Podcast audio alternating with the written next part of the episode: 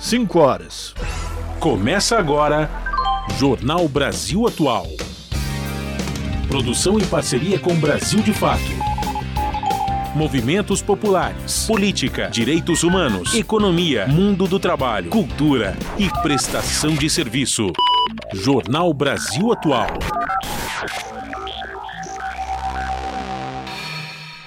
Olá, muito boa tarde. Hoje é quinta-feira, dia 24 de agosto. Eu sou o Rafael Garcia, junto com Cosmo Silva, apresentando mais uma edição do Jornal Brasil Atual. E estas são as manchetes de hoje. Cúpula do BRICS anuncia ampliação de seus membros. Argentina, Arábia Saudita, Egito, Emirados Árabes Unidos, Etiópia e Irã foram convidados a se unir ao grupo.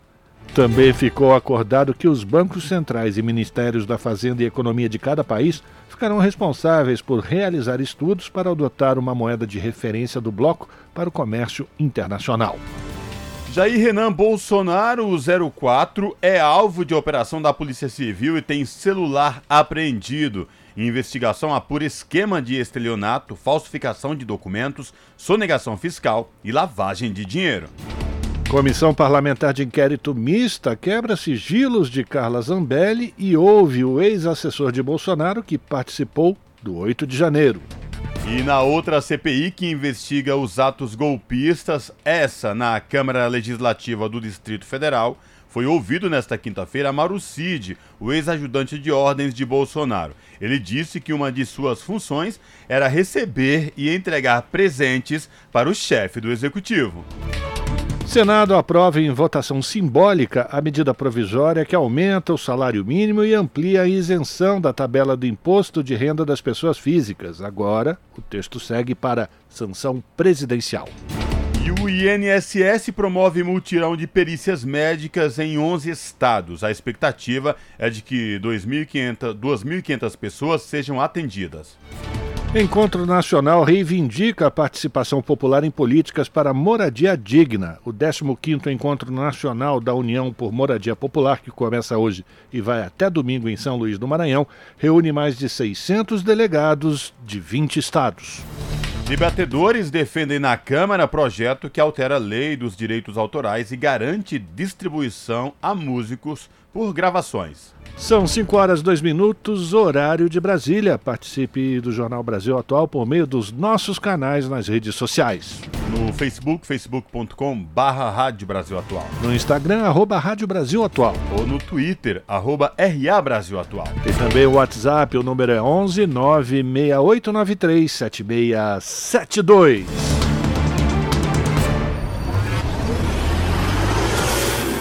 Jornal Brasil Atual, uma parceria com Brasil de Fato.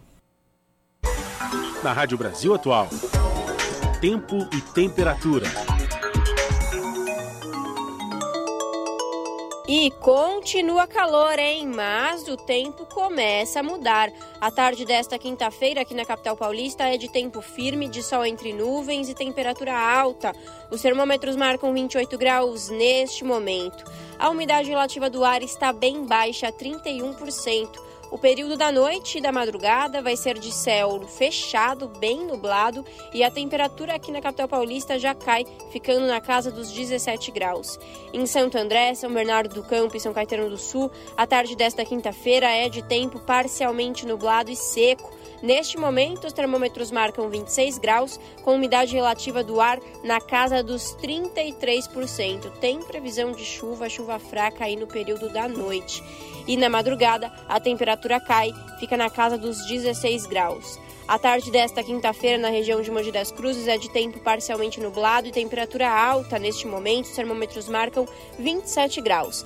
Para hoje não tem previsão de chuva. Durante os períodos da noite e madrugada, a temperatura cai e o tempo fica totalmente nublado. A temperatura fica na casa dos 17 graus. E em Sorocaba, a tarde desta quinta-feira também é de temperatura mais alta, de sol entre muitas nuvens e tempo seco. Os termômetros marcam 28 graus neste momento. A umidade relativa do ar está na casa dos 36%. Não tem previsão de chuva para hoje em Sorocaba. A madrugada será de tempo totalmente nublado e a temperatura fica na casa dos 18 graus. É isso, no finalzinho do jornal eu volto para falar como fica o tempo nesta sexta-feira. Na Rádio Brasil Atual, está na hora de dar o serviço.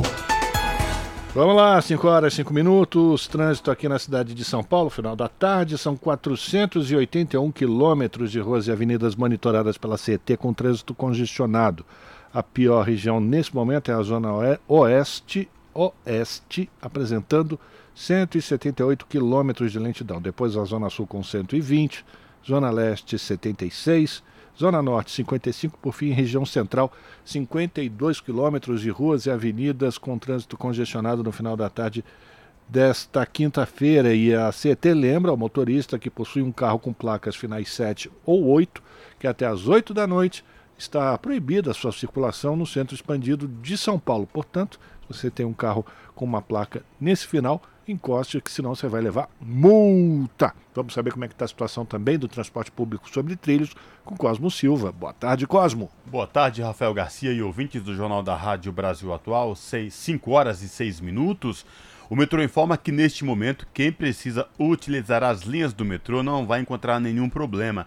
Todas as linhas, incluindo aí azul, verde, vermelho, amarela, lilás e prata, todas em funcionamento, operação normal, segundo o metrô aqui da cidade de São Paulo. E esta mesma situação se repete nos trens da CPTM, que é a Companhia Paulista de Trens Metropolitanos, que atende a capital e grande São Paulo, incluindo o ABC Paulista. Portanto, todas as linhas atendidas pela CPTM neste momento sem nenhum problema para os passageiros, Rafael Garcia. E para quem pretende pegar a rodovia Anchieta ou rodovia Imigrantes rumo à Baixada Santista neste momento. Pois é, Cosme ouvintes, quem vai para a Baixada agora vai enfrentar um pequeno congestionamento no sentido da Baixada Santista. Se você está na Anchieta, na verdade são dois pontos. No começo da descida da serra, do quilômetro 67 ao 70, por conta de excesso de veículos, caminhões, né? Ou melhor, desculpa, é do quilômetro 39 ao 40, trânsito lento por conta dos caminhões. E lá na Baixada, já chegando lá a Santos, do 62 ao 64, a mesma coisa, também no final da estrada, já chegando a, a, ao Porto de Santos, mais dois quilômetros do 62 ao 64, excesso de veículos comerciais, excesso de caminhões. Se você for pela Imigrantes, Aí sim, por conta dos carros, já chegando lá na cidade de Santos, pela Imigrantes, você também vai encontrar um, dois, três quilômetros de trânsito lento, do 67 ao 70. Os outros, as outras estradas que fazem parte do sistema Anchieta Imigrantes, a rodovia Cônigo Domênico Rangoni, ou a, a rodovia Padre Manuel da Nóbrega, segundo a concessionária, não apresenta nenhum ponto de congestionamento e ela avisa que o, o, o céu está encoberto, que há possibilidade de chuva nesse caminho, portanto, o motorista deve redobrar os cuidados para ter uma boa viagem, se esse é o seu caso. Até amanhã. Rádio Brasil Atual 98,9 FM. FM. Jornal Brasil Atual. Uma parceria com Brasil de Fato. São 5 horas e 8 minutos. O BRICS aprova a entrada de mais seis países no bloco. Também foi criado grupo de trabalho para estudo de moeda comum. As informações na reportagem de Sayonara Moreno. Ao fim de mais uma cúpula do BRICS, os países membros aprovaram a entrada de mais seis nações ao bloco, composto por Brasil, Rússia, Índia, China e África do Sul. A partir de 1 de janeiro do ano que vem, passam a fazer parte do BRICS Arábia Saudita, Argentina, Egito, Emirados Árabes Unidos, Etiópia e Irã. Esse é um dos acordos do bloco formalizado na Declaração de Joanesburgo. O documento, com 94 itens, foi divulgado nesta quinta-feira no encerramento da cúpula. Ao fazer a declaração final à imprensa, o presidente Lula agradeceu ao presidente sul-africano Círio Ramaphosa, deu boas-vindas aos novos membros e destacou o aumento do poder político e econômico do BRICS. É com satisfação que o Brasil dá boas-vindas aos BRICS. Agora, o PIB dos BRICS eleva-se para 36% do PIB global em paridade de poder de compra e 46% da população mundial. O BRICS continuará aberto a novos candidatos e, para isso, aprovamos também critérios e procedimentos para futuras adesões. Ainda na declaração de encerramento, Lula deu boas-vindas de forma especial à Argentina, em nome do presidente Alberto Fernandes. Dedico uma mensagem especial ao querido Alberto Fernandes, presidente da Argentina e grande amigo do Brasil e do mundo em desenvolvimento. Continuaremos avançando lado a lado com nossos irmãos argentinos em mais um fórum internacional. Seguiremos defendendo temas com impacto direto na qualidade de vida de nossas populações, como o combate à fome, à pobreza, à desigualdade e a promoção do desenvolvimento sustentável. O documento cita que os países reunidos chegaram a um consenso sobre os principais critérios e procedimentos para a entrada de novas nações ao bloco, que passa a ter 11 membros em 2024. Os cinco líderes da cúpula também instituíram a criação de um grupo de trabalho para estudar a adoção de uma moeda comum do BRICS. Ainda na declaração de Joanesburgo, os países membros se comprometem a reduzir a emissão de gases poluentes e combater a crise climática. Durante o diálogo de amigos do BRICS, evento final com os líderes, Lula destacou a importância dessa união de forças para repensar modelos de financiamento comércio e desenvolvimento. Transição energética não pode reeditar a relação de exploração do passado colonial. Precisamos de soluções que diversifiquem e agreguem valor à produção de países em desenvolvimento. O sinal mais evidente de que o planeta está se tornando um lugar mais desigual é o crescimento da fome e da pobreza. Isso é inaceitável. As emissões de 1% mais rico da população mundial são 100 vezes maiores do que as de 50% mais pobres. O documento assinado durante a 15ª cúpula do BRICS ainda faz um apelo aos países desenvolvidos para que preencham as lacunas pendentes nos países em desenvolvimento nas ações de combate às crises climáticas.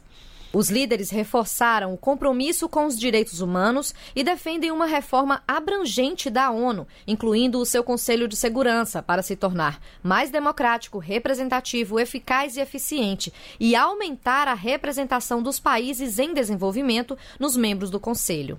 Os conflitos e as tensões mundiais também foram mencionados na Carta Comum, com destaque para a guerra na Ucrânia. Foi defendida a busca pela solução dos conflitos por meio do diálogo e da diplomacia. Também foi demonstrada preocupação com o agravamento da violência no Sudão, a crise político-humanitária no Níger e a ocupação israelita nos territórios palestinos. A declaração de Joanesburgo ainda menciona cooperações em diversas outras áreas: ciência, tecnologia e inovação, agricultura, saúde, cultura, comércio, entre outras. Da Rádio Nacional em Brasília, Sayonara Moreno. Você está ouvindo Jornal, Jornal Brasil, Brasil Atual.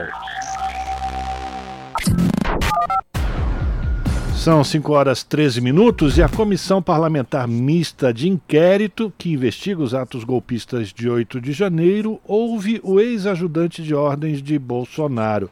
Quem vai fazer um resumo para a gente desse depoimento de hoje do Sargento dos Reis é a repórter Priscila Mazenotti.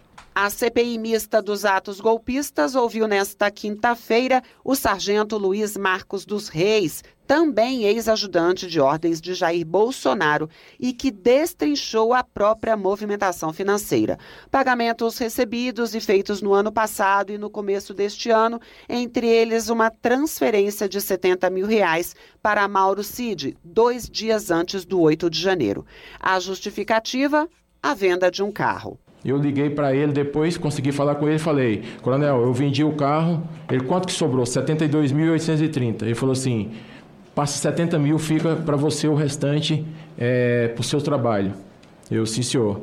Aí eu passei para ele aqui, dá um montante, 72 mil e 980. Isso que, às vezes, é aquele detalhe, paga uma coisa para ele, estão no avião, paga um, sei lá, um lanche, compra um presente, e, e depois ele me devolvia o dinheiro. O sargento foi a CPI mista protegido por um habeas corpus. Foi chamado para falar sobre movimentações atípicas na conta e justificou que seria por causa de consórcios informais que organizava com parentes e amigos. Ele afirmou que não tinha cartão corporativo, mas admitiu que fazia pagamentos para o ex-presidente Por exemplo, o de um boleto de mensalidade da escola da filha de Bolsonaro. Quando perguntado se era em dinheiro, não quis responder. Ao ser questionado pelo senador Fabiano Contarato, negou depósitos nas contas de Bolsonaro e de Michele. Eu, pessoalmente, nunca fiz nenhum depósito. Nenhum depósito? Não, senhor. E, Nem nome... na conta da, da, da ex-primeira-dama Michelle Bolsonaro e nem na conta do ex-presidente é, Jair Messias Bolsonaro. O sargento está preso há mais de três meses, acusado de participação no esquema de fraude do cartão de vacinação de Bolsonaro. Sobre esse assunto, ele se valeu do habeas corpus para não responder. E foi cobrado também a dar explicações sobre a participação que teve no 8 de janeiro. Disse que foi apenas para tirar fotos que não depredou nem entrou em nenhum prédio e ainda se disse arrependido de ter ido. Da Rádio Nacional em Brasília, Priscila Mazenotti. São 5 horas e 15 minutos.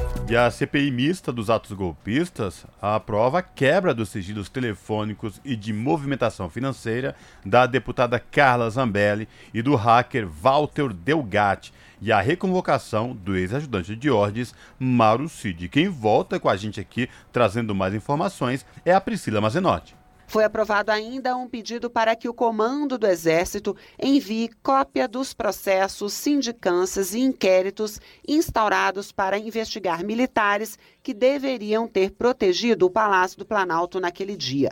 A votação foi simbólica, mas não sem protestos e bate-boca por parte da oposição por conta do teor dos requerimentos colocados em análise. É que dos 57 requerimentos da pauta, apenas seis da oposição foram votados. Mais uma vez, o presidente da CPMI, deputado Arthur Maia, distribuiu a bronca. Porque nós não vamos transformar isso aqui como todo dia tem acontecido quando começa desse jeito, nós, em um debate de deputado educada, Marcos, a gente aguarda Feliciano, oportunidade. Eu não vou conceder a palavra, a palavra nem a Vossa Excelência, nem a ninguém. Eu peço que corte o som de todos os parlamentares até chegar ao depoente. E fora dos microfones, a briga continuou.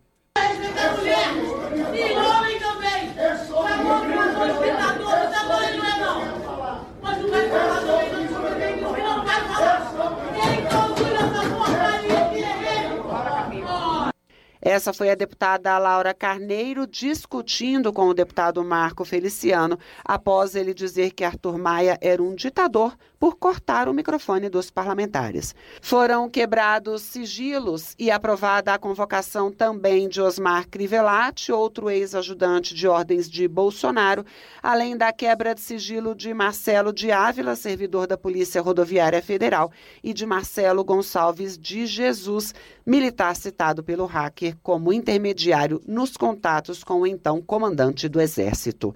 Da Rádio Nacional em Brasília, Priscila Mazenotti.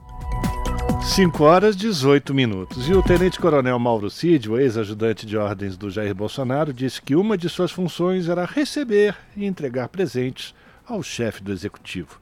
A declaração foi feita durante seu discurso inicial na CPI dos atos golpistas essa na Câmara Legislativa do Distrito Federal nesta quinta-feira. Cid disse ainda que fazia um serviço de secretariado executivo. Como repete, por favor? Secretariado executivo, uma espécie de garçom de luxo. Hum. Ele diz que essas funções incluía a execução da agenda, recepção e encaminhamento de pessoas para reuniões, atendimento de ligações, recebimento de correspondências, impressão de documentos e o auxiliava nas atividades particulares do ex-presidente. O discurso feito pelo Mauro Cid no início da sessão foi bem parecido com o que ele fez na CPI dos atos, ou a CPMI dos atos golpistas lá na Câmara, no Congresso Nacional, em julho do ano passado. Apesar das falas iniciais, depois o Serviço Secretariado Executivo Mauro Cid não respondeu a mais nenhuma pergunta dos parlamentares do Distrito Federal. Nenhuma sobre as joias? Nenhuma mais ele respondeu. Ele Rolex, só... nada? Nada, nada. Diamantes colares? Nada, Canetas? nada. Quietinho. Miô. Silêncio. É isso aí. 5 horas e 19 minutos. E o ministro da Defesa, José Múcio Monteiro, enviou ofício ao ministro Alexandre de Moraes, do Supremo Tribunal Federal, para pedir os nomes dos militares das Forças Armadas que teriam se reunido com o hacker Walter Delgatti. A informação foi dada após Múcio se reunir com o diretor-geral da Polícia Federal, Andrei Rodrigues. O ministro quer saber quem são os militares que teriam se encontrado com Delgatti, já que, segundo o depoimento do hacker à CPI mista do 8 de janeiro, o encontro seria para elaborar relatório das Forças Armadas sobre segurança nas urnas eletrônicas. Delgatti revelou que esteve cinco vezes no Ministério da Defesa entrou pela porta dos fundos do prédio e que se reuniu com o então ministro da Defesa do governo anterior, diga-se de passagem, o general Paulo Sérgio Nogueira de Oliveira, e com servidores ligados à área de tecnologia da informação da pasta. O hacker ainda assegurou que o relatório das Forças Armadas sobre o sistema eleitoral foi integralmente orientado por ele. José Múcio afirmou ter determinado uma varredura nas câmeras de segurança do edifício sede do Ministério da Defesa, mas não encontrou registros da entrada de Walter Delgatti ou de reuniões dele com militares no prédio. São 5 horas e 21 minutos. Agora a gente fala de uma outra comissão parlamentar de inquérito, essa que investiga o MST, que ontem recebeu o ex-presidente do INCRA. Ele disse que assentamento precisa de apoio para produzir. Quem conversou ou quem acompanhou o depoimento foi a repórter Carla Alessandra. O ex-presidente do INCRA, Geraldo Melo Filho, que esteve à frente do órgão de 2019 a 2022, reiterou várias vezes durante a audiência pública da Comissão Parlamentar de Inquérito sobre o movimento dos trabalhadores sem terra que é preciso garantir políticas públicas que permitam que os assentados possam produzir e sobreviver. O presidente da comissão, deputado Zulco, do Republicanos do Rio Grande do Sul, defendeu que a política de assentamento foque naqueles que já foram assentados, garantindo qualidade de vida para essas famílias. De entregar uma infraestrutura para essas pessoas que têm o sonho de produzir. Porque a gente luta muito aqui por terra. E aí tu pega famílias que sonham em produzir e muitas vezes não dão as condições mínimas. Água, luz, treinamento. O deputado Padre João do PT de Minas Gerais questionou o ex-presidente do INCRA sobre a quantidade de títulos emitidos nos últimos quatro anos, afirmando que a titularização não é o objetivo dos assentados, que precisam de muito mais para poder produzir. E o que precisa de fato é assistência técnica. É apoio para o desenvolvimento de assentamento, presidente. Muitos assentamentos, seu relator, não tem água, não tinha acesso à água. Porque às vezes tinha água numa parte, mas é, de grande extensão, não tinha distribuição de água. Em Minas, algum assentamento que tem desenvolvimento foi de emenda parlamentar, que tem lá uma agroindústria por, no sentido de produzir, agregar valor e comercializar. E com muita dificuldade, inclusive, por recurso do INCRA. Geraldo Mello lembrou que nos últimos quatro anos o INCRA teve aumento nos seus recursos e foi modernizado, mas os problemas em relação à reforma agrária foram herdados de anos de descaso com o órgão. Tivemos pouco recurso para trabalhar e espero que, a, que agora, já que, que é, os senhores estão é, junto à bancada do governo, aportem recursos, porque na, nos quatro anos anteriores a gente não recebeu as emendas nesse sentido. Geraldo Mello informou que, segundo o Estatuto da Terra, a reforma agrária deve ser realizada em três etapas: implantação, desenvolvimento e consolidação dos assentamentos. E só com o desenvolvimento de políticas de permanência nos assentamentos vai ser possível garantir a paz no campo. Da Rádio Câmara de Brasília, Carla Alessandra. São 5 horas e 24 minutos. Jair Renan Bolsonaro é alvo de operação da Polícia Civil do Distrito Federal. Filho do ex-presidente foi alvo de busca e apreensão em sua residência e quem traz as informações é repó o repórter Renato Ribeiro. Jair Renan Bolsonaro foi alvo de ação da Polícia Civil do Distrito Federal nesta quinta-feira. A Operação Nexon cumpre dois mandados de prisão preventiva e cinco de busca e apreensão no DF e em Santa Catarina. Os investigados são suspeitos dos crimes de falsidade ideológica, associação criminosa, estelionato, crimes contra a ordem tributária e lavagem de dinheiro. O filho mais novo do ex-presidente Jair Bolsonaro foi alvo de busca e apreensão em sua residência em Balneário Camboriú, Santa Catarina e em Brasília. Em nota, a advogada de Mar Gonzaga afirmou que foram apreendidos um aparelho celular, um HD e papéis com anotações particulares. A defesa declarou que não obteve acesso aos autos da investigação ou da decisão. O advogado disse ainda que Renan estava surpreso, mas absolutamente tranquilo com o ocorrido. Um dos mandados de prisão é contra o considerado mentor do esquema, um empresário e influenciador digital do DF. Ele é investigado em outras duas operações realizadas neste ano, tendo sido preso em janeiro por posse irregular de arma de fogo. Segundo a PCDF, o suspeito coleciona registros criminais por falsificações de documentos, estelionato, organização criminosa, peculato, lavagem de dinheiro, corrupção ativa, uso de documento falso e disparo de arma de fogo. Outro investigado teve a prisão decretada, mas está foragido e também é procurado por crime de homicídio. De acordo com a Polícia Civil, a investigação apontou para a existência de uma associação criminosa que usava uma outra pessoa como testa de ferro ou laranja. A ideia era ocultar o verdadeiro dono das empresas de fachada ou fantasmas. Eles criaram até uma identidade falsa. A polícia ainda descobriu que os investigados usavam dados de contadores sem o conhecimento deles para inserir declarações falsas. Além disso, mantinham movimentações financeiras suspeitas entre si, inclusive com possível envio de valores para o exterior. Da Rádio Nacional, em Brasília, Renato Ribeiro. Você está ouvindo?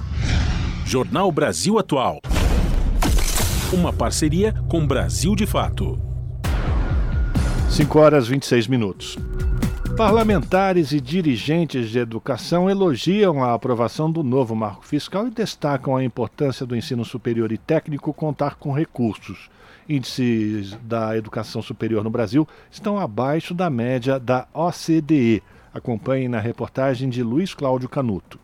Parlamentares e dirigentes de instituições de educação superior e técnico elogiaram em audiência na Comissão de Ciência e Tecnologia da Câmara a aprovação do novo marco fiscal, que vai substituir o atual regime de teto de gastos. O texto teve a votação concluída pelos deputados e agora será enviado à sanção presidencial. Segundo Dácio Roberto Mateus, da Associação Nacional dos Dirigentes das Instituições Federais de Ensino Superior, a Andifes, o ensino superior conta com 50% menos recursos do que em 2015. Para Dácio, com um novo arcabouço fiscal, deve haver a recomposição dos recursos necessários para o ensino superior.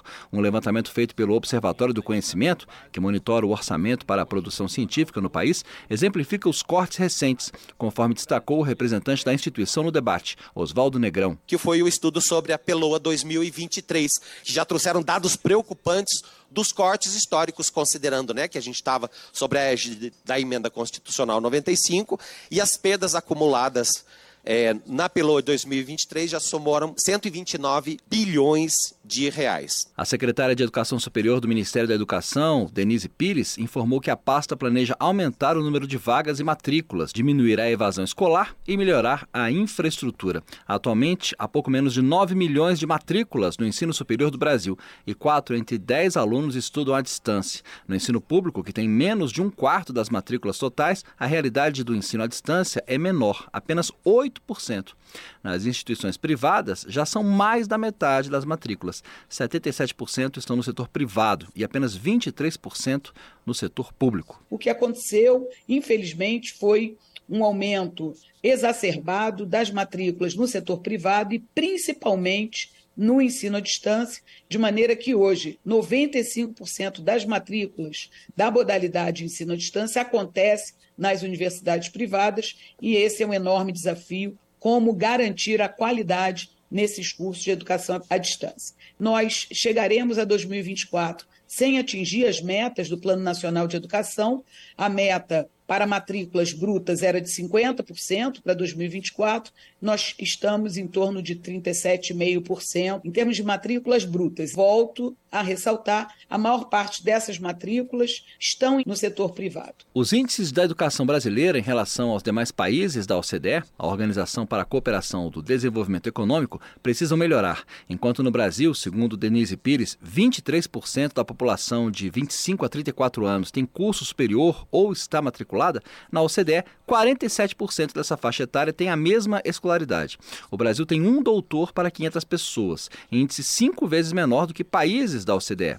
Já no ensino técnico, segundo Flávio Nunes, do Conselho Nacional das Instituições da Rede Federal de Educação Profissional, Científica e Tecnológica, são 11 mil cursos oferecidos para um milhão e meio de estudantes na rede federal. Hoje, mais de 51% dos nossos estudantes vivem em famílias, uma renda per capita até um salário mínimo. Uh, 75% até um e meio salário mínimo. Então nós atendemos uma parcela da sociedade que realmente não tem condições de acessar uma educação eh, paga. Então, nós estamos cumprindo um papel social muito forte nos nossos objetivos. A audiência pública foi pedida pela deputada Ana Pimentel, do PT de Minas Gerais, que presidiu a reunião e fez um balanço do encontro. A gente conseguiu tanto situar a, como é relevante estratégico a presença das universidades e institutos federais nas regiões e ao encarar as regiões, ao adentrar nas regiões, muda a realidade, tanto do ponto de vista da ampliação de direitos, de possibilitar o acesso, como muda também do ponto de vista econômico, cultural, social, essa integração entre institutos e universidades. Segundo a deputada, o novo arcabouço fiscal, ao estabelecer uma mudança na diretriz para o desenvolvimento do país, dá relevância a áreas como a educação. Da Rádio Câmara de Brasília, Luiz Cláudio Canuto. São 5 horas e 31 minutos. O novo marco, novo arcabouço ou novas regras fiscais. Como funciona esse novo mecanismo para controlar os gastos públicos?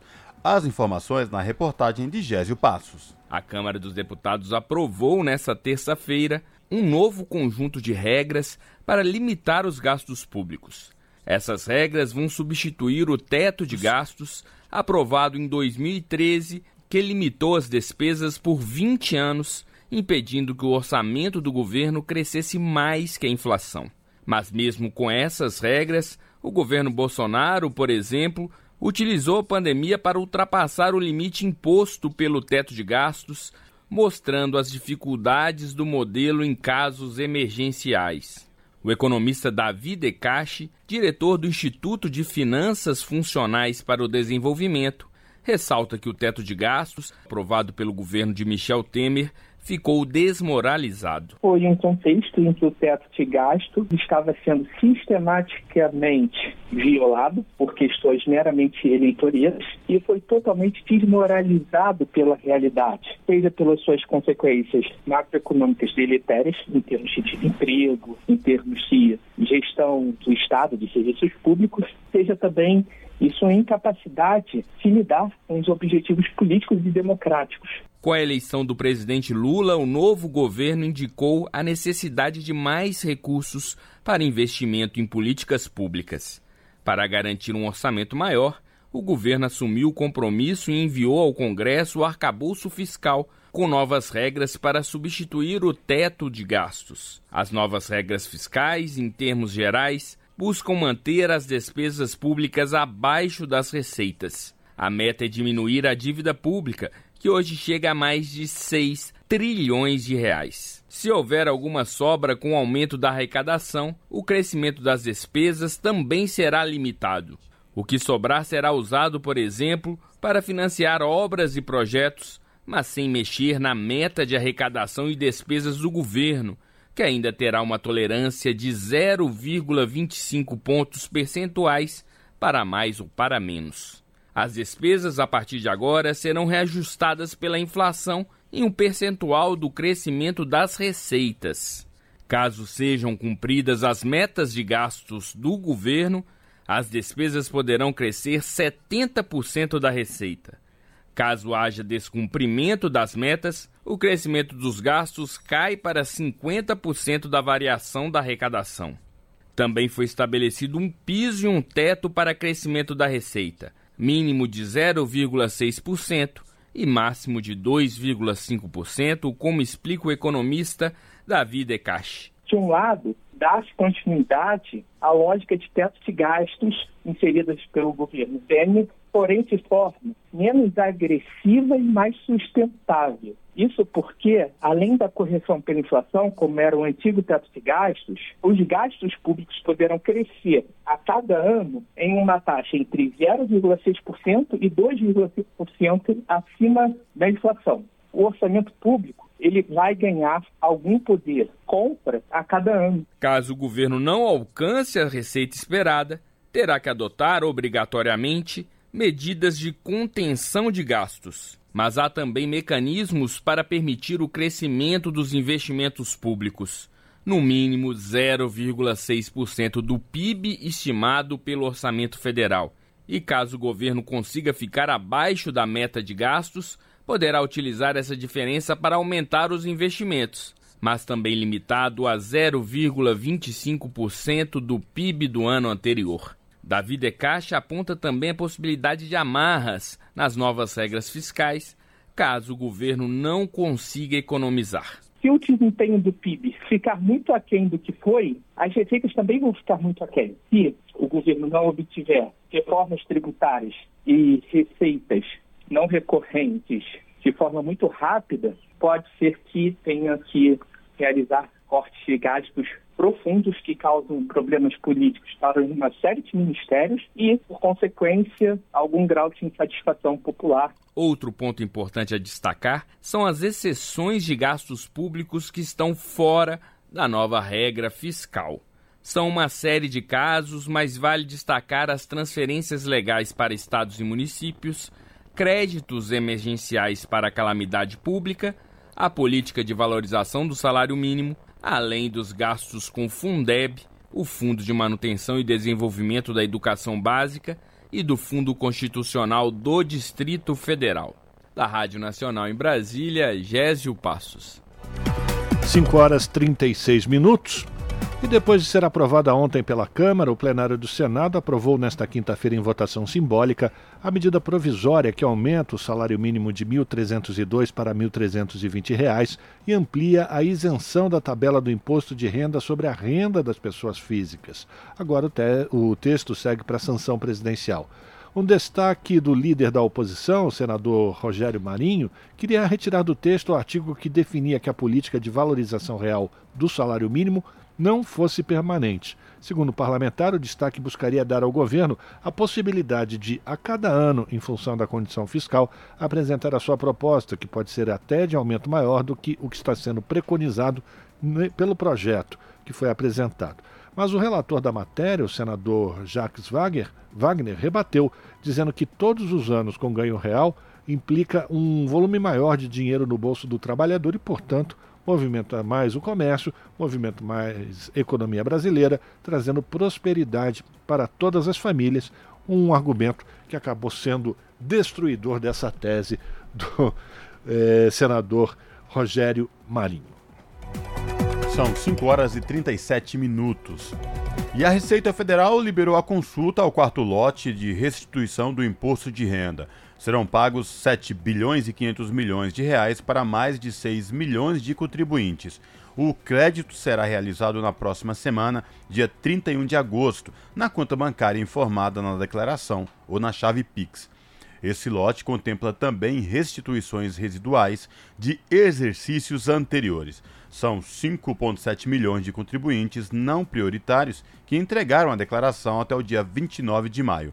O restante quase 360 mil são pessoas que têm prioridade, como idosos acima de 60 anos ou pessoas com alguma deficiência física ou mental ou doença grave, e também os professores.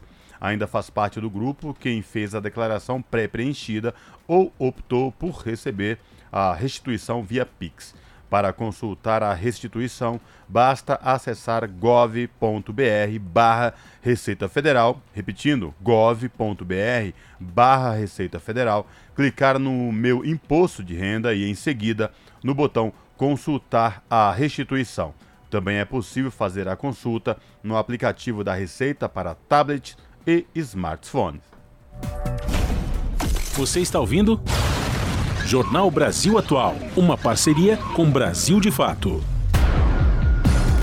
São 5 horas 38 minutos.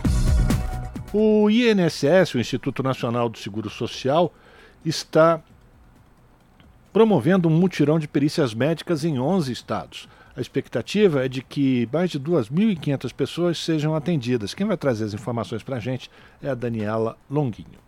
O INSS, Instituto Nacional do Seguro Social, vai promover no próximo fim de semana, dias 26 e 27 de agosto, um mutirão de perícia médica em 11 estados.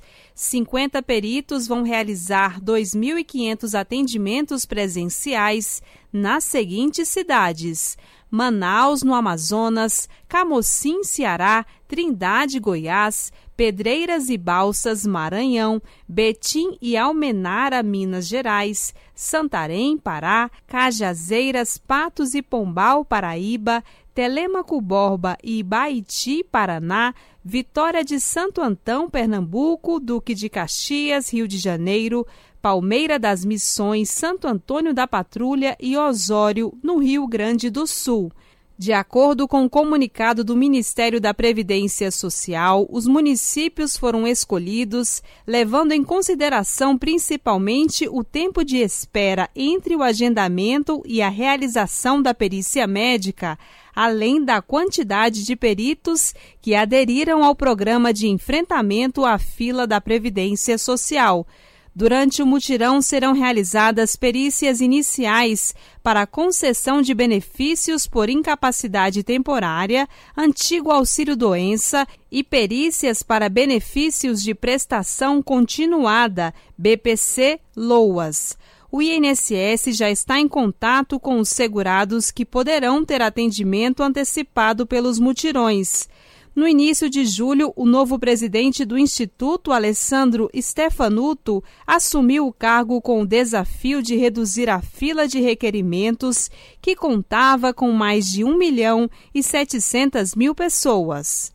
Da Rádio Nacional em Brasília, Daniela Longuinho.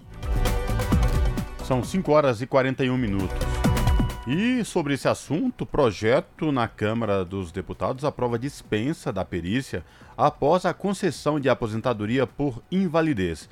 Quem traz os detalhes é a Silvia Munhato. A Comissão de Constituição e Justiça da Câmara aprovou proposta que dispensa o aposentado por invalidez e quem recebe o benefício de prestação continuada de revisão médico-pericial para comprovar a condição. A dispensa ocorrerá se a incapacidade for considerada permanente, irreversível ou irrecuperável. O texto dispensa a revisão pericial, feita por médico perito do INSS, para aposentados por invalidez ou segurados em gozo do auxílio-doença que tenham mal de Alzheimer, doença de Parkinson e esclerose esclerose lateral amiotrófica. A medida só não valerá se houver suspeita de fraude. O relator, deputado Guilherme Boulos, do PSOL de São Paulo, justificou a medida. Qual é o sentido de um, de um, um problema que é irreversível ou uma deficiência que é irreversível você fazer com que a pessoa tenha que ir lá de ano em ano, de seis em seis meses, para comprovar que o problema persiste. Se é irreversível, o problema persistirá, ou a deficiência persistirá. Hoje, a legislação já dispensa os aposentados por invalidez com HIV-AIDS dessa avaliação periódica. Além disso, o aposentado e o pensionista por invalidez são dispensados do exame após completarem 60 anos de idade ou 55 anos, com pelo menos 15 anos recebendo benefício. A lei que trata do BPC define a revisão a cada dois anos. A proposta que dispensa o aposentado por invalidez de revisão médico-pericial poderá seguir diretamente para apreciação do Senado, a não ser que haja recurso para a votação do texto também pelo plenário da Câmara. Da Rádio Câmara de Brasília, Silvia Minhato. São 5 horas e 43 minutos. Inteligência artificial pode aumentar número de empregos de acordo com a Organização Internacional do Trabalho. O relatório da OIT avalia impacto de ferramentas generativas como o chat GPT na quantidade e qualidade dos empregos. Porém, o risco de automação é considerado baixo e pode afetar desproporcionalmente mulheres. Da ONU News em Nova York, os detalhes com o Felipe de Carvalho. A inteligência artificial generativa tem mais probabilidade de aumentar do que destruir empregos. Essa é a conclusão de um novo estudo da Organização Internacional do Trabalho, OIT. O relatório IA Generativa e Empregos, uma análise global dos efeitos potenciais na quantidade e qualidade do trabalho, divulgado este mês, diz que o risco de automação de funções exercidas por humanos é baixo. Os autores observaram que a maioria dos empregos em indústrias estão apenas parcialmente expostos à automação, com isso, são mais propensos a serem complementados em vez de substituídos pela última onda da tecnologia que inclui ferramentas como o Chat GPT. O estudo conclui que o maior impacto dessas inovações será na qualidade dos empregos, em especial em quesitos como intensidade e autonomia. O trabalho de escritório foi a categoria com maior exposição tecnológica, com quase um quarto das tarefas consideradas altamente expostas e mais da metade das tarefas com exposição de nível médio.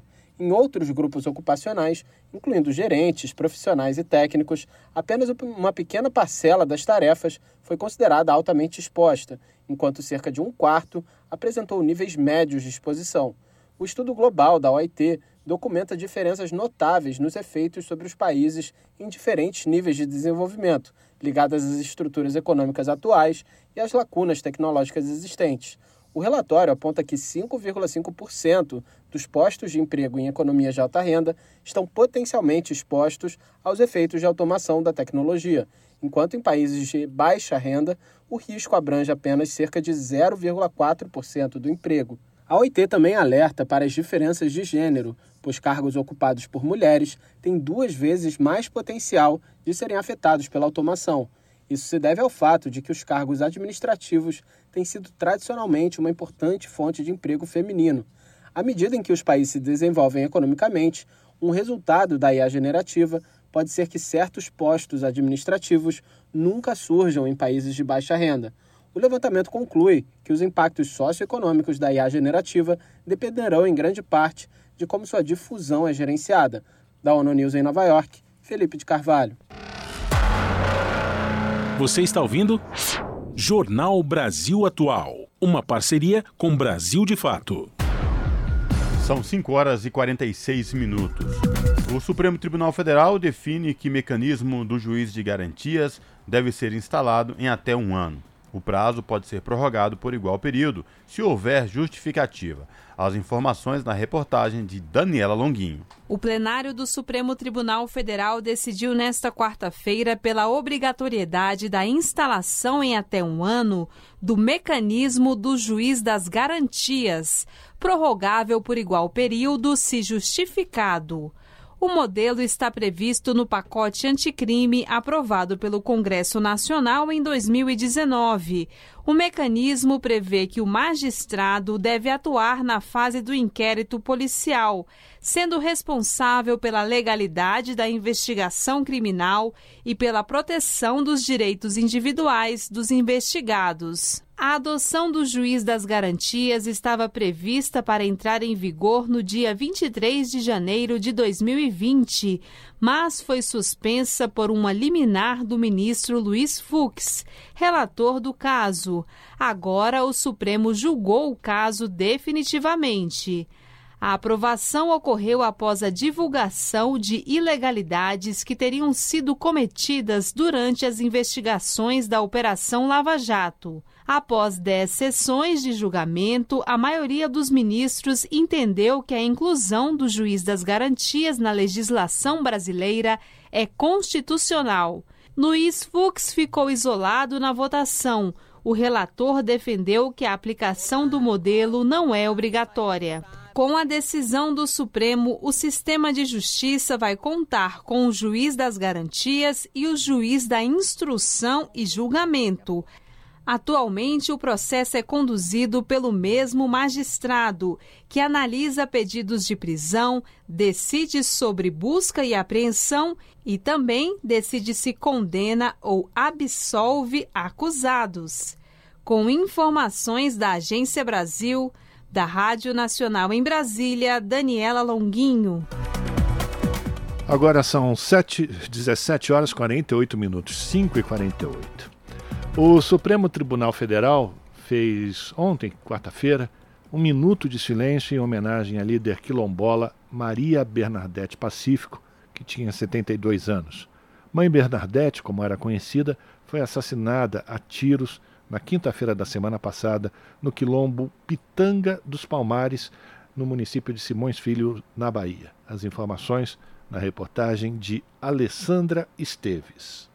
No início da sessão, a ministra lembrou que no mês passado se reuniu com Mãe Bernadette e ouviu relatos sobre casos de violência em comunidades quilombolas. Fatos como esse mostram que nós temos um longo caminho ainda a percorrer como sociedade, no sentido de um avanço civilizatório e no sentido da efetivação dos direitos fundamentais que a nossa Constituição cidadã assegura a todos. Antes do assassinato, na condição de presidente do Conselho Nacional de Justiça, a ministra anunciou a instalação de um grupo de trabalho para elaborar propostas para ampliar a atuação do Judiciário nos processos envolvendo comunidades quilombolas. Após o crime, o governo da Bahia decidiu revisar todos os protocolos de proteção de defensores de direitos humanos. O governo estadual também anunciou que está reforçando a segurança de ativistas do Quilombo Pitanga dos Palmares, onde o crime ocorreu e de outras comunidades. Os parentes de Mãe Bernadette foram retirados da comunidade e levados para outros locais. O caso é investigado pela Polícia Civil. Com informações da Agência Brasil, Alessandra Esteves para a Rádio Agência Nacional. Jornal Brasil Atual. Uma parceria com Brasil de Fato. E o nosso contato agora no Jornal da Rádio Brasil Atual é com a Cida de Oliveira. A Cida que é repórter do portal da Rede Brasil Atual, redebrasilatual.com.br.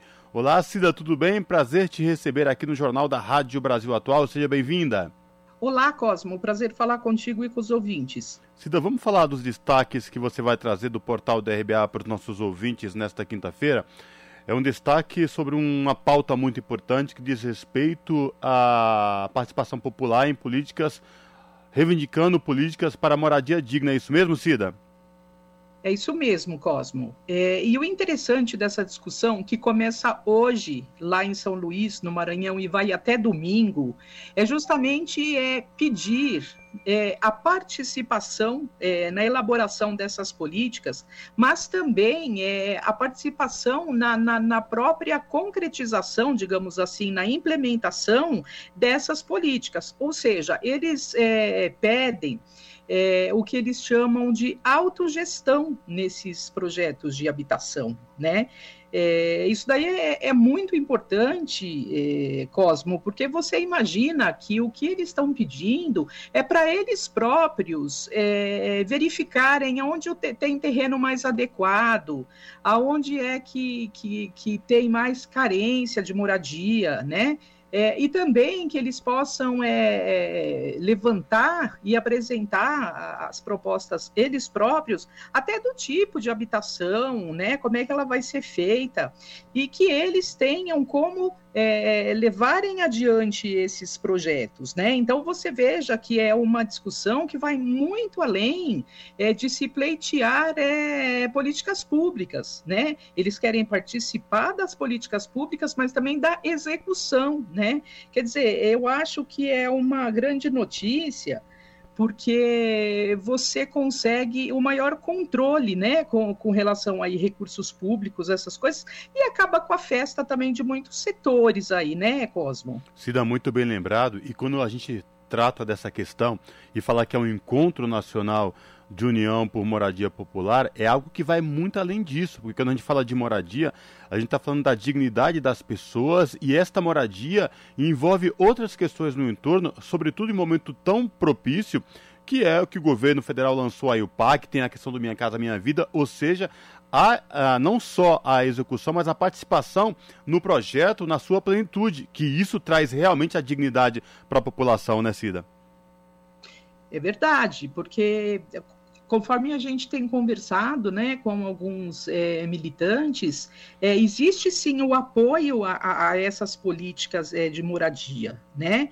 Mas eles consideram insuficientes, né? Por quê? Porque quando você faz é, a autogestão do seu projeto, você faz inclusive a gestão dos prazos, né, Cosmo? Então você fica realmente é, participando da, da, da, da execução e, e, a gente sabe também que quantas pessoas que constroem suas casinhas é, fazem as casas é, de uma maneira é, muito mais rápida, né, Cosmo? Isso quando, claro, não faltam os recursos, né? Ao contrário de, de muitas outras ações que, que são é, conduzidas, às vezes por empresas, né? E vira e mexe tem muitos problemas, né? Quantos é, são os escândalos do, do, ramo imobiliário, né? São tantas questões aí mal resolvidas e mal explicadas também. Então, é quando eles pedem é, dignidade, né? Moradia digna, mas eles querem também fazer parte do processo de uma maneira efetiva. Ô Cida, isso chama atenção que esse encontro nacional que vai ser realizado no Maranhão reúne representantes de 20 estados e que, além da discussão de políticas públicas por moradia digna, eles também vão fazer algumas visitas a projetos já existentes para ter uma ideia exatamente de como funciona essa autogestão, né? É verdade, é verdade. Lá no Maranhão, é como em várias partes já do país, né, Cosmo, é, tem muitos projetos já que foram implementados, né? Isso aí lembra um pouco, Cosmo, aquilo que a gente já falava no tempo da, da do governo Luiz Erundina aqui em São Paulo, né? Quer dizer, a gente está falando de décadas. É, nada mais é do que o sistema de mutirão, né? Então, o que se quer é isso né? É que essas pessoas tenham o direito e as condições de construir as casas delas e da maneira que for mais adequada no lugar que for mais adequado, né? Porque daí você tem também a participação na, na, na, na gestão, é, inclusive da localização desses, é, de, desses uh, dessas moradias, né? Porque tem muitas vezes também, tem muito programa de, de habitação popular que retira o, a pessoa beneficiada do, do acesso de serviços. A gente sabe que tem muito disso, né? São é, conjuntos que são construídos em lugares distantes, sem escola, sem a, a mínima infraestrutura. É muito bem lembrado, porque é a partir da moradia que, com saneamento, com todas as questões que envolve a dignidade da pessoa humana, que é a porta de entrada aí para os direitos humanos, e é isso que os movimentos cobram. E o que chama atenção também, se daqui neste encontro, vai ter a participação, além da sociedade civil, de representantes do governo, inclusive o, o representante do governo federal, Gilberto Carvalho, que é responsável no governo que discute a questão da economia solidária, representante da Caixa Econômica Federal, ou seja, um grande evento aí que discute realmente moradia digna aí para todo o Brasil, né, Cida? É, é, verdade, porque é uma questão muito ampla, né? É a mesma coisa quando a gente fala do Bolsa Família. Por que, que o Bolsa Família é um programa que agora tem tanta é, aprovação, acaba sendo a política do Lula mais lembrada é, quando tem pesquisa de opinião, né? Quer dizer, por que, que chega na ponta? Porque é um programa que não é só a, a transferência de renda, mas ela está atrelada a outras ações é, sociais, né? Também no âmbito da saúde, da educação, enfim, é, é, um conjunto mais amplo que atende todas as necessidades. E quando, esse, é, quando esses movimentos levam para um encontro tão grande, né, inclusive a participação de gente do governo, então é, é mais uma demonstração é, é de que eles têm, de fato, é, ideias consolidadas e, e que querem, é, inclusive, apresentar e ter a parceria do governo para esse tipo de para esse tipo de ação. Muito bem lembrado. Eu reforço aí o convite para os nossos ouvintes aqui no Jornal da Rádio Brasil Atual acessar o portal da Rede Brasil Atual, redebrasilatual.com.br e conferir na íntegra esta reportagem da Cidade de Oliveira que fala do Encontro Nacional da União por Moradia Popular que acontece lá no Maranhão até domingo. Cida, obrigado por falar com a gente, espero falar contigo em uma próxima oportunidade, viu? Abraço. Abraço para você e para todo mundo que está ouvindo a gente. Falamos aqui com a Cida de Oliveira no jornal Brasil Atual a pluralidade de ideias e a informação confiável nunca foram tão necessárias. Você que gosta do conteúdo jornalístico produzido pela Rádio Brasil Atual e pela TVT tem uma missão muito importante: dar o seu apoio para que nossa voz continue cada vez mais forte. Jornalismo independente, com responsabilidade com a notícia e com a democracia, só é possível com a participação e o apoio popular. Acesse o site catarse.me/tvt faça a sua assinatura e nos ajude com sua contribuição. Rádio Brasil Atual e TVT. Compromisso com a notícia. Compromisso com você. Vamos aproveitar esse recado do Emerson que a gente endossa aqui, se você puder fazer a sua contribuição no Catarse, ajuda muito a gente, mas existe uma outra forma de você poder ajudar a TVT e todo esse projeto de comunicação se você tomar uma atitude simples, simplesinha, simplesinha, simplesinha. Como vocês sabem, a TVT, além de ser transmitida no canal 44.1 digital para toda a região metropolitana de São Paulo, também é transmitida pelas redes sociais da, da TVT, uma delas no YouTube, né? o youtube.com/tvt. E a gente está convidando você, que está acompanhando aqui o Jornal Brasil Atual, a se inscrever no canal da TVT no YouTube, não é isso, Cosmo? Exatamente, Rafa, ajude a fortalecer esse canal de notícia progressivo, que tem uma, uma programação diversa e variada. Vai lá, se inscreve no canal do YouTube, vamos chegar a um milhão, estamos bem próximos de chegar a um milhão de assinantes. Vai lá, aperta o sininho para receber notificação e ajuda a fortalecer esse projeto da TVT. E junto disso, lembrando aqui aos nossos ouvintes, ontem a TVT festejou 13 anos de existência aí do movimento dos trabalhadores, direitos sociais, direitos humanos, direitos sociais, movimentos sociais, enfim, vai lá, faz sua inscrição e ajuda a fortalecer esse canal. Rádio Brasil Atual. Para sugestões e comentários, entre em contato conosco por e-mail redação@jornalbrasilatual.com.br ou WhatsApp DDD 11 96893 7672. Acompanhe a nossa programação também pelo site redebrasilatual.com.br.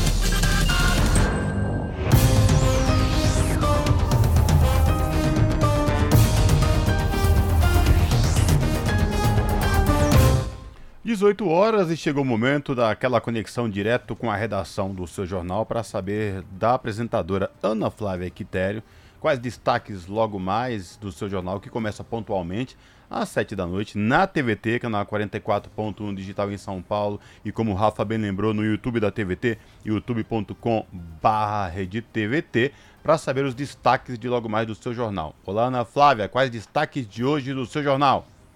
Olá, Cosmo, Rafa e Fábio. Uma excelente noite a vocês e a todos os ouvintes da Rádio Brasil Atual e vamos aos destaques desta quinta-feira, que para muitos já é o sextou, é um novo sextou, né? Vocês viram a pesquisa de que as pessoas estão trocando, muitos estão optando em fazer os happy hours na quinta ao invés das sextas, e, os que, e as pessoas que têm é, condições e ainda estão mantidas no regime home office optam por permanecerem em casa na sexta-feira ao invés de ir para happy hours irem trabalhar presencial para happy hours.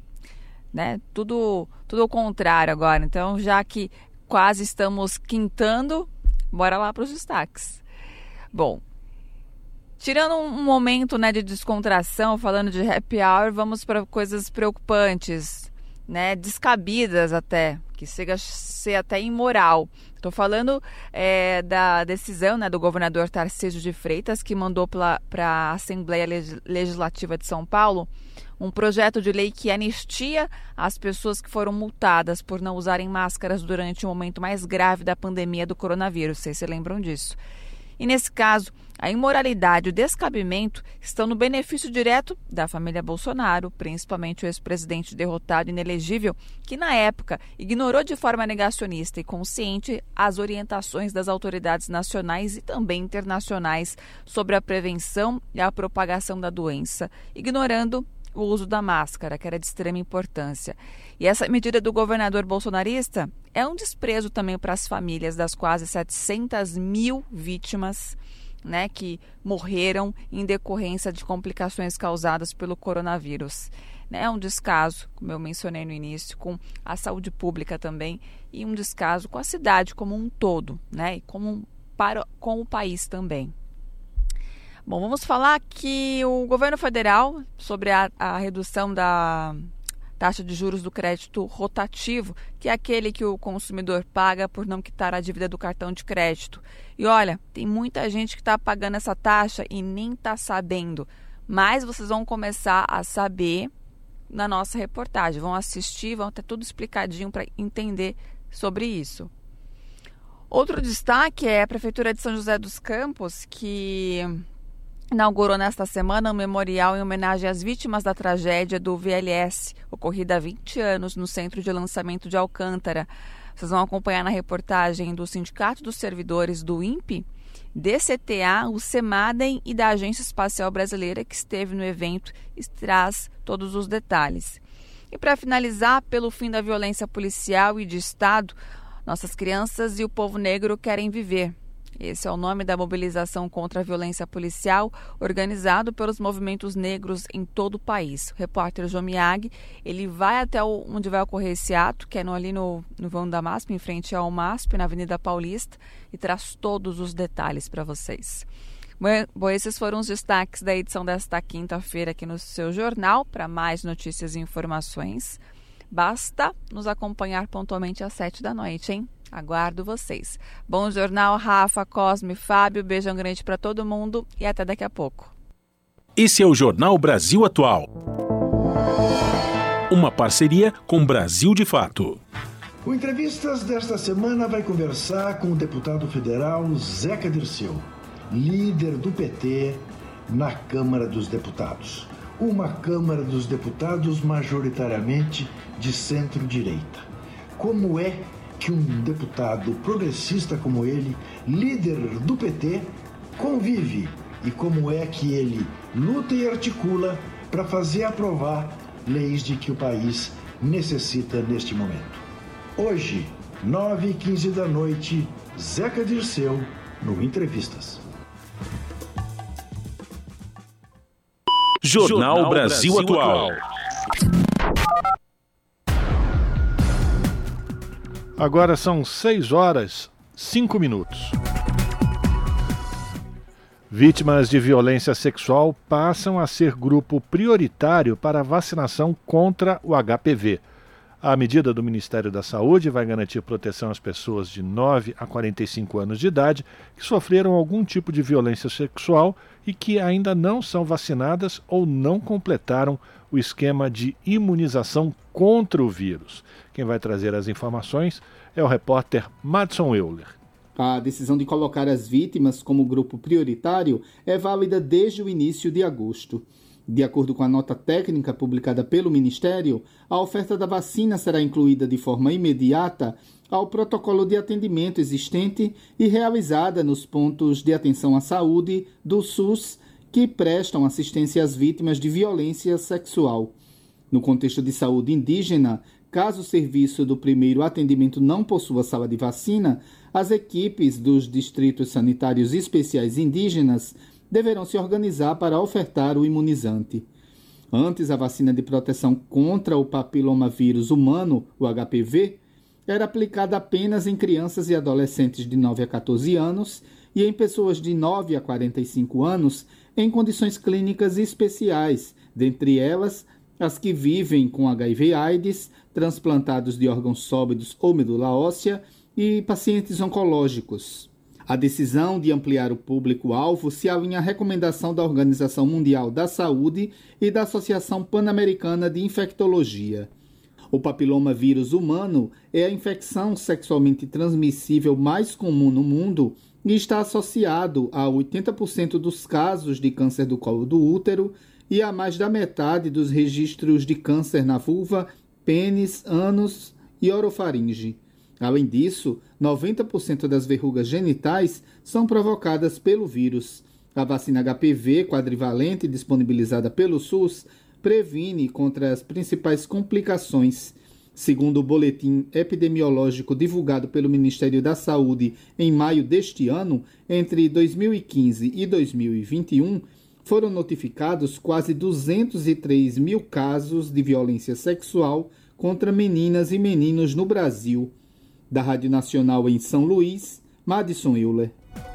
São 6 horas 8 minutos. Você ouviu agora há pouco uma nossa chamada do Entrevistas com o Juca Kfouri de hoje falando que era o Zeca Dirceu, líder do Partido dos Trabalhadores na Câmara dos Deputados. Mas não. Quem vai dar entrevista hoje por o Juca Kfouri, na verdade, é o José Genuíno, que é ex-deputado federal, e o tema da conversa dele com o Juca Kfouri é Que Forças Armadas Queremos? Então, corrigindo, hoje eu entrevistas com o Juca Kfouri a partir das 9h15 da noite com José Genuíno para falar sobre que Forças Armadas queremos. Lembrando, TVT, canal 44.1 digital e também pelo canal da TVT no YouTube, youtube.com/barra rede TVT. São 6 horas e 9 minutos. A Organização Mundial da Saúde divulga novas recomendações para controle da varíola Mpox. A Organização Mundial da Saúde oferece orientações sobre manejo de longo prazo da doença. Foco para os próximos anos e no controle e na eliminação da transmissão entre humanos, países devem permanecer alertas para prevenir o ressurgimento de propagação global. Da ONU News em Nova York, quem traz os detalhes é Felipe de Carvalho. A Organização Mundial da Saúde, OMS, divulgou nesta terça-feira as recomendações permanentes sobre o manejo de longo prazo da varíola M, também chamada de Mpox. Durante o surto da doença em vários países, de julho de 2022 a maio de 2023, a agência declarou uma emergência de saúde pública de interesse internacional. Nesse período, as respostas dos países foram orientadas por recomendações temporárias, emitidas pelo diretor-geral da OMS, Tedros Ghebreyesus, levando em consideração o parecer de um comitê de emergência. Embora a varíola M continue a representar um risco à saúde pública entre certas populações, após o término da declaração de emergência internacional, em maio de 2023, as recomendações precisaram ser atualizadas. A partir de agora, as ações de preparação e resposta dos países devem se basear nas recomendações permanentes, que têm como foco o controle e a eliminação da transmissão entre humanos. A OMS destaca a necessidade de atenção e apoio de longo prazo para lidar com essa doença, com controle robusto, proativo e sustentável, e estratégias para impedir a transmissão. A agência pede atenção especial dos países com os locais onde a varíola M continua a ocorrer regularmente, para interromper surtos e prevenir o ressurgimento de propagação global. A OMS está preparando também um quadro estratégico para o período de 2023 a 2027, com o intuito de melhorar a resposta à doença. O documento está passando por um processo consultivo com os Estados-membros, parceiros e partes interessadas. Da ONU News em Nova York, Felipe de Carvalho. Te aproxega, vivente. Comece agora o Alimento é Saúde.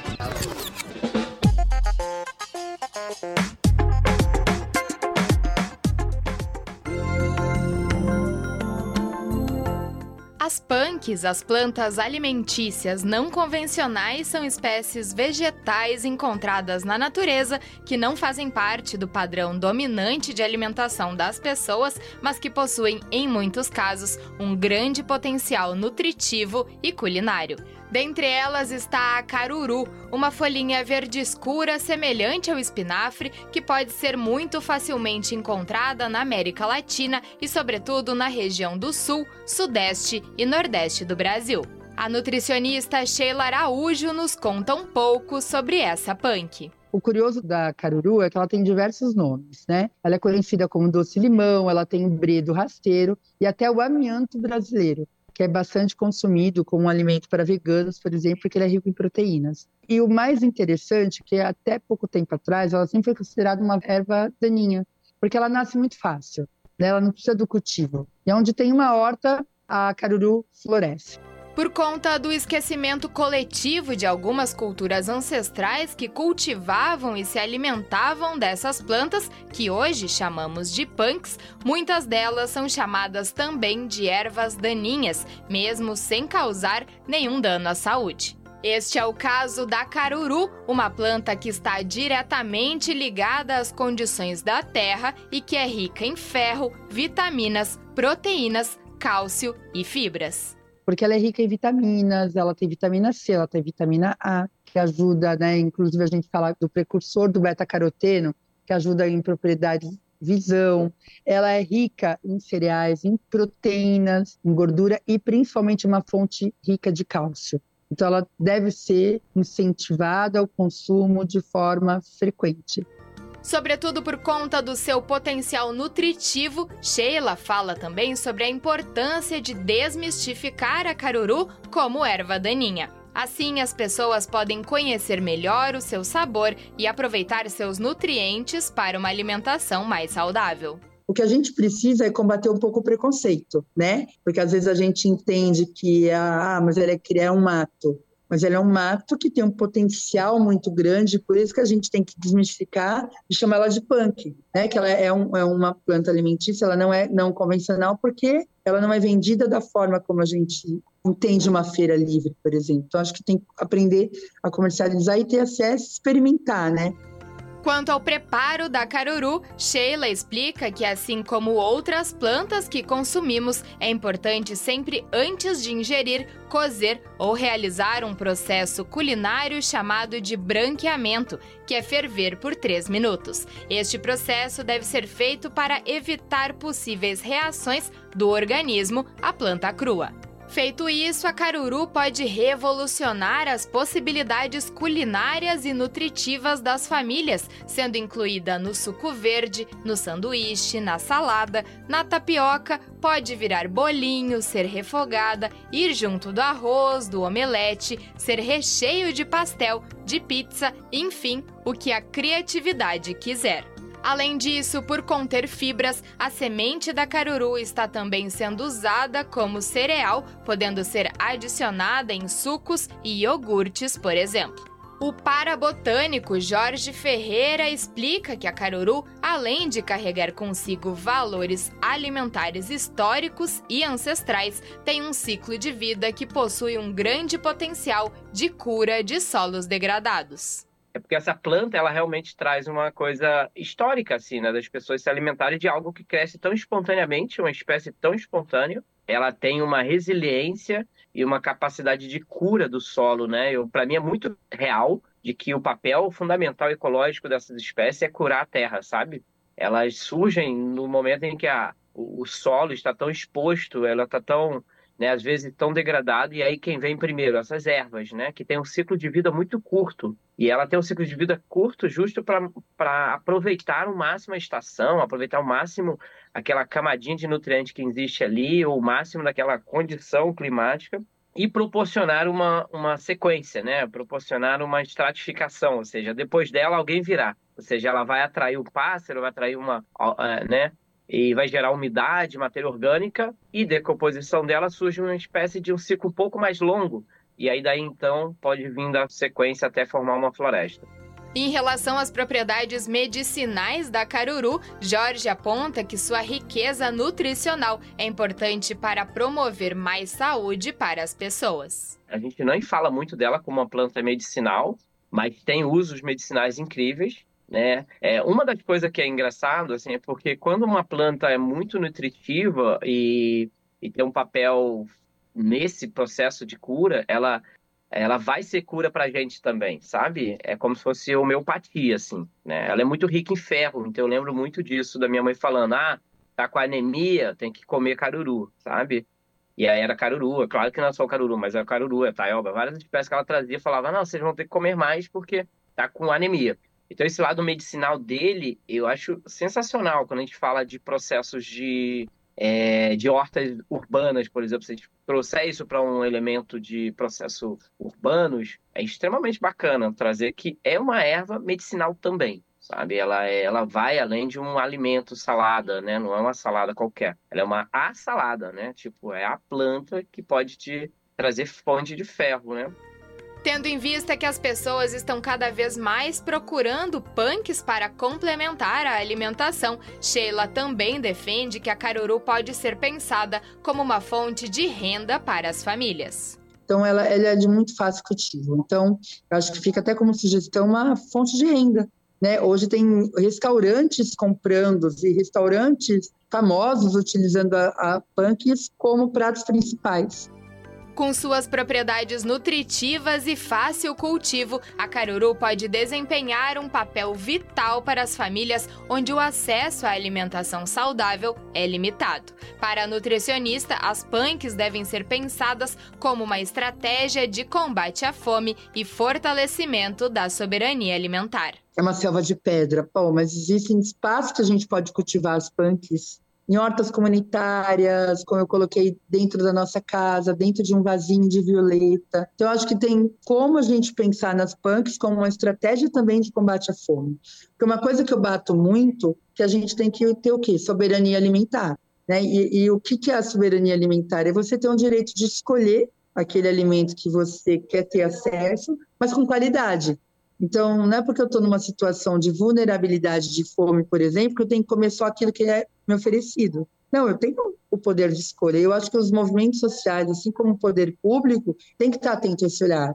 E aí a PANC é uma alternativa que a gente tem que começar a olhar e falar, olha, é uma estratégia de baixo custo e que tem um valor nutricional enorme. De São Paulo, da Rádio Brasil de Fato, Mariana Lemos.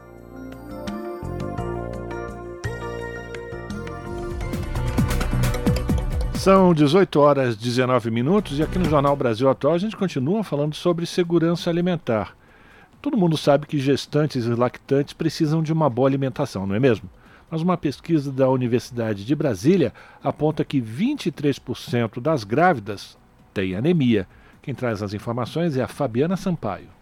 A campanha Agosto Dourado deste ano reforça que o leite materno reúne todos os nutrientes essenciais para o crescimento e desenvolvimento do bebê Especialistas vêm destacando também a importante contribuição de uma boa nutrição para grávidas e para quem está amamentando. Uma pesquisa da Universidade de Brasília apontou que a taxa de anemia entre as grávidas brasileiras está em 23%. A Universidade Federal Fluminense criou um ambulatório nutricional e integrativo para prestar apoio a esse público, tanto no período da gestação quanto na lactação. A professora da UF, Daniele Ferreira, responsável pelo projeto, afirma que durante a gravidez e a lactação há um aumento da demanda tanto de energia quanto de proteínas e que mudanças hormonais aumentam o volume sanguíneo, o que pode causar a diluição dos nutrientes no sangue. Por isso é comum os casos de anemia em gestantes. A especialista reforça que o acompanhamento nutricional é fundamental nessas duas fases para fazer um planejamento alimentar e avaliar a necessidade de uso de suplementos. Mulheres com baixo peso ou excesso, segundo Daniele Ferreira, devem receber atenção especial, pois essas condições podem afetar a saúde do bebê no presente e no futuro. Um ganho de peso insuficiente pode estar associado com um parto prematuro, com um ganho de peso insuficiente do bebê e um ganho de peso excessivo está associado com o desenvolvimento de diabetes na gestação, hipertensão, que a gente está vendo que vem aumentando, né? É maior chance de cesariana, de é, bebês macrossômicos, que são bebês grandes, né? Para a idade gestacional. Isso tudo tem uma consequência até a vida adulta. Ela tem mais risco de desenvolver obesidade e doenças crônicas como hipertensão e diabetes. A professora Daniele Ferreira ainda destaca que manter a boa nutrição também é fundamental na amamentação para reforçar a qualidade do leite materno. A gente vê que o leite materno ele não é fraco. Ele tem a quantidade de calorias, proteínas, carboidratos suficiente para alimentar bem a criança. Mas se a mãe tiver alguma deficiência de algumas vitaminas, por exemplo, principalmente do complexo B, pode ter uma redução da qualidade desse leite. É importante que a gente olhe para a alimentação dessa mulher com esse olhar dos micronutrientes em si. O que a gente recomenda são alimentos in natura. Alimentação rica em arroz, feijão, carnes, legumes, verduras, frutas. O atendimento do ambulatório nutricional e integrativo à maternidade da UF é gratuito para gestantes e lactantes. As pacientes contam com planejamento alimentar individualizado, voltado a seu estilo de vida, com suplementação nutricional se necessário. O ambulatório também orienta sobre todo o processo de amamentação, com informações seguras para que as mães mantenham o aleitamento materno durante o maior tempo possível e também para o processo de desmame gradual. O atendimento pode ser feito online ou presencialmente, com agendamento pelo link minhaagendavirtual.com.br barra anima UFF. Da Rádio Nacional no Rio de Janeiro, Fabiana Sampaio. Você está ouvindo? Jornal Brasil Atual. Uma parceria com Brasil de Fato. São 6 horas e 23 minutos.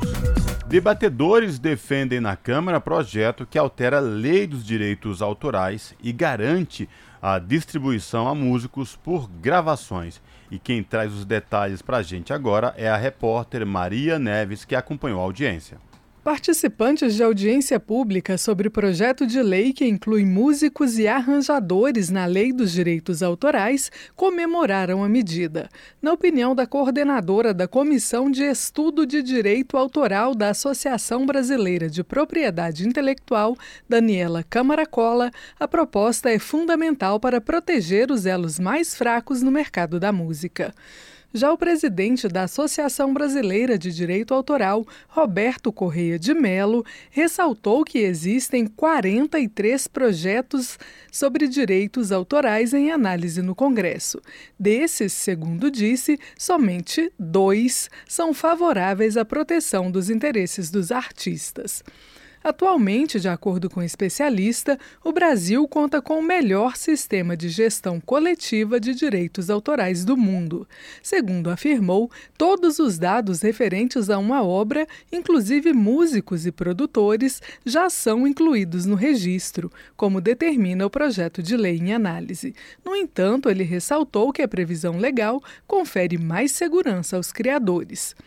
Pela lei, conforme explicou Roberto Correia de Mello, 66% da distribuição de uma obra correspondem aos direitos autorais e são partilhados entre autores e editores.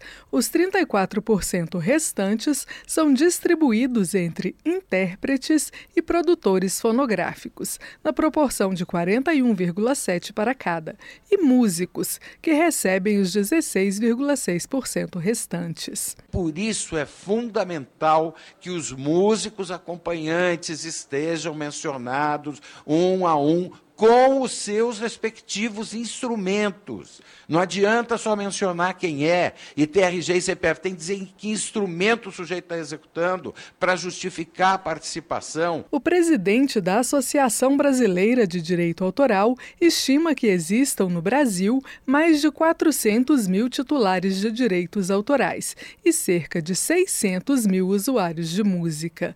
De acordo com o representante do Escritório Central de Arrecadação e Distribuição, Distribuição, o ECAD, Mário Sérgio Machado de Campos, no ano passado o órgão distribuiu mais de 1 bilhão e 200 milhões de reais a 316 mil artistas. Aos músicos acompanhantes foram pagos mais de 33 milhões de reais, conforme o representante do ECAD. Mário Sérgio Campos disse ainda que em 2022, somente nos serviços de streaming, foram mais de 2 trilhões e 100 milhões de execuções musicais no Brasil.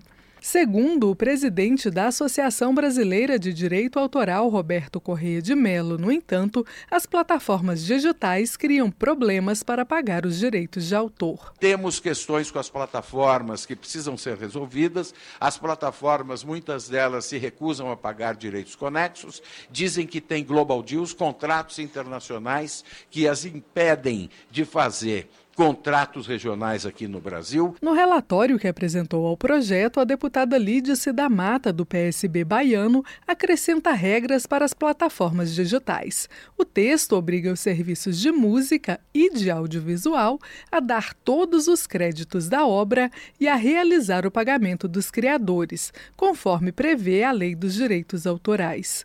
Da Rádio Câmara de Brasília, Maria Neves a pluralidade de ideias e a informação confiável nunca foram tão necessárias. Você que gosta do conteúdo jornalístico produzido pela Rádio Brasil Atual e pela TVT tem uma missão muito importante: dar o seu apoio para que nossa voz continue cada vez mais forte. Jornalismo independente, com responsabilidade com a notícia e com a democracia, só é possível com a participação e o apoio popular. Acesse o site catarse.me/tvt faça a sua assinatura e nos ajude com sua contribuição. Rádio Brasil Atual e TVT. Compromisso com a notícia. Compromisso com você. Na Rádio Brasil Atual. Tempo e temperatura. E olha, vai mudar tudo aqui na região da capital paulista. Sexta-feira será de tempo totalmente nublado, a temperatura cai e tem previsão de pancadas de chuva com intensidade fraca moderada em regiões isoladas no período da noite. A temperatura máxima aqui na capital paulista nesta sexta-feira será de 23 graus e a mínima de 16 graus. Nas regiões de Santo André, São Bernardo do Campo e São Caetano do Sul, a sexta-feira também será de tempo totalmente fechado, temperatura mais baixa e previsão de chuva com intensidade fraca a moderada em áreas isoladas no período da noite, com máxima de 21 graus na região do ABC Paulista e mínima de 15 graus. Em Mogi das Cruzes, olha, gente, mesma coisa, temperatura baixa e tempo fechado na sexta-feira. O dia será frio, com previsão de chuva fraca e isolada que pode vir a qualquer momento. A temperatura máxima será de 23 graus e a mínima de 16 graus. E a sexta-feira, em Sorocaba, terá temperatura ainda mais alta, mas o tempo fica totalmente fechado, sem aberturas para o sol. E sim, tem previsão de chuva com intensidade fraca moderada no período da tarde e da noite, chuva mais isolada. A máxima será de 28 graus e a mínima de 17 graus. Larissa Borer, Rádio Brasil Atual. E a gente vai encerrando mais uma edição do Jornal Brasil Atual, que teve trabalhos técnicos de Fábio Balbini na apresentação, Cosmo Silva e eu, Rafael Garcia.